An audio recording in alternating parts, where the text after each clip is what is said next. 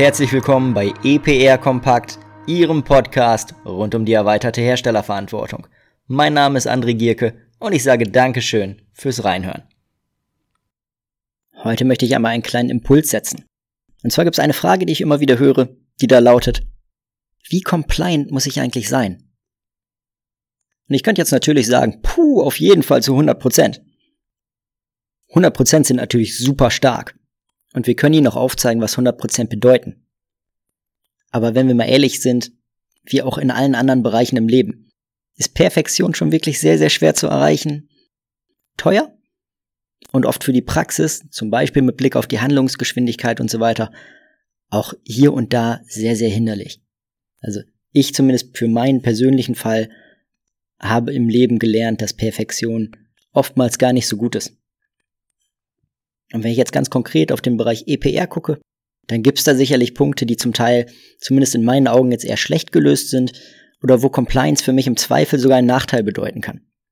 Und das fängt jetzt beispielsweise im Elektro-G damit an, dass ich mir als B2C-Hersteller in vielen Konstellationen vielleicht zweimal überlegen muss, ob ich eine erfasste Eigenrücknahme überhaupt melde und wenn ja, ob ich die dann nicht aktuell vielleicht sogar eher als entsorgungspflichtiger Besitzer als als Hersteller melde.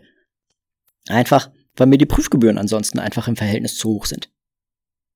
Das ist an der Stelle jetzt einfach unglücklich gelöst und ich sage jetzt nicht, dass ich das gut finde. Aber ich kann schon jeden verstehen, der an der Stelle vielleicht nicht ganz compliant unterwegs ist. Tendenziell gehe ich ja als Hersteller bei der Eigenrücknahme schon eine extra Meile zur Unterstützung der Zielerreichung.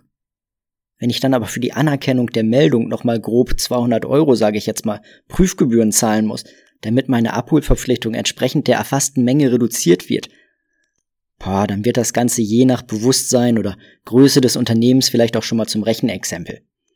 Und für den einen oder anderen lohnt es sich dann tatsächlich eben schon, die Menge in einer falschen Rolle zu melden oder gar nicht, was in der Praxis diesbezüglich eben auch sehr oft vorkommt. Neben dem gibt es auf jeden Fall auch weitere Punkte, die teilweise kaum bis gar nicht vollziehbar sind und auch einige Punkte, wo man vielleicht im Worst Case auch noch genügend Zeit hat zu reagieren und zum Beispiel entsprechende Informationen, ich gebe mal das Stichwort Behandlungsinformationen zu liefern. Aber ich rede ein bisschen drumherum. Also, wie compliant muss ich nun sein? Das Ganze ist auf jeden Fall auch eine strategische Frage, so, wo ich mir überlegen muss, wofür das Unternehmen vielleicht steht, und welche Werte beispielsweise auch nach außen hin repräsentiert werden. Und auf jeden Fall ist das Thema auch ein bisschen Risikomanagement, aber da bin ich ja in einer anderen Episode schon mal drauf eingegangen. Grundsätzlich klar ist natürlich, je mehr Anforderungen erfüllt sind, desto besser ist das aus Sicht der Compliance. Und ich werde Ihnen jetzt hier an dieser Stelle natürlich nicht sagen, wie viel Prozent Sie machen müssen, was Sie vielleicht nicht machen sollen und so weiter. Aber ich versetze mich jetzt an der Stelle einfach mal in die Rolle des Betroffenen. Und da würde ich vielleicht einfach entsprechend priorisieren und gegebenenfalls einen Stufenplan verfolgen. Und der erste Step, den ich auf jeden Fall gehen würde, der ist dann, die offensichtlichen Flanken zu beseitigen, damit ich eben zumindest von außen betrachtet die Anforderungen erfüllt habe. Wenn ich nämlich zumindest von außen betrachtet die Anforderungen erfüllt habe, dann bedeutet das in erster Linie ja schon mal einen Schutz, ein Schutz davor, von einem Marktbegleiter oder von jemandem, der ein berechtigtes Interesse hat, abgemahnt zu werden. So, weil für den ja jetzt erstmal das alles so aussieht, als wäre ich konform unterwegs. Und auf der anderen Seite schützt es mich natürlich auch vor unnötigen Nachfragen von Kunden oder ähnlichem, die vielleicht ansonsten meine Registrierungsnummer sehen wollen würden oder meine Ware sonst nicht abnehmen würden. Was gehört jetzt in diesen ersten Step dann auf jeden Fall dazu? Ähm, das ist auf jeden Fall ein möglichst vollständiger Registrierungsumfang, also auf jeden Fall für die Eigenmarke und ähm, potenziell sicherlich auch für Handelsmarken zum Beispiel.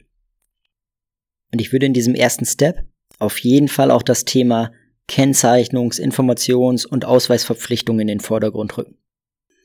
Ähm, warum? Auf der einen Seite, um auch da eben offensichtlich auch nach außen hin compliant unterwegs zu sein, um potenzielle Produktrückrufe auch zu vermeiden und auf der anderen Seite reden wir hier auf der einen Seite oftmals über Quick Wins, weil ich, wenn ich anfange, Informationen vernünftig beizubringen und äh, auch umfangreich genug zu informieren, dann ist das was, wovon ich grundsätzlich einfach partizipiere und wo ich durch eine Umstellung der Informationen zum Beispiel in der Gebrauchsanweisung einfach viel erschlagen kann auf einmal.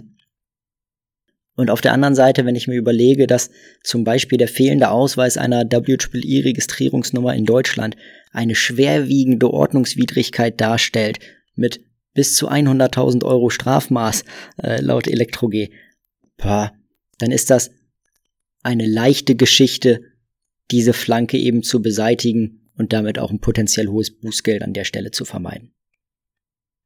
Im nächsten Schritt, also Schritt zwei sozusagen, würde ich zusehen, dass ich für einen unabhängigen externen Prüfer, der mir ja jederzeit ins Haus geschickt werden kann, dass ich für den gewappnet bin.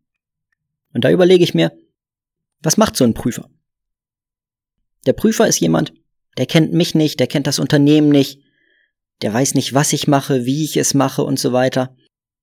Und er prüft das für ihn erstmal nachvollziehbare offensichtliche.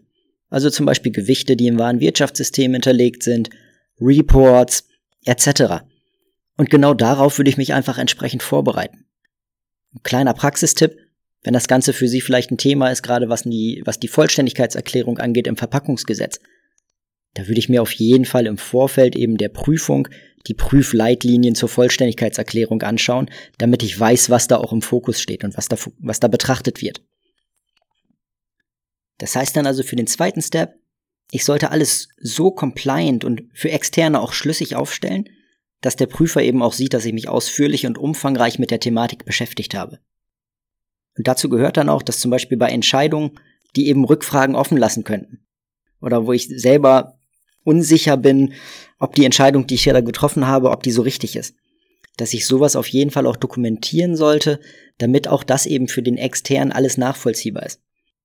Und selbst wenn ich dann vielleicht in den Augen eines Prüfers eine falsche Entscheidung getroffen habe, dann wird auf dieser Basis zumindest ein potenzielles Strafmaß im Zweifel in der Regel etwas geringer ausfallen.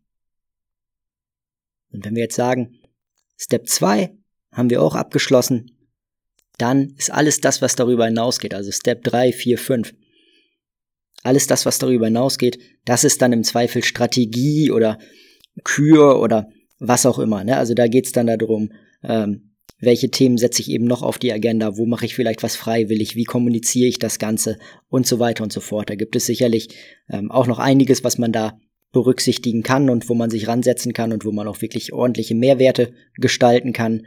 Da geht es vielleicht dann auch nochmal darum, das ganze Dienstleisterportfolio nochmal zu betrachten und äh, zu schauen, wo gibt's Optimierungsfälle und so weiter. Aber da will ich jetzt an der Stelle gar nicht drauf eingehen.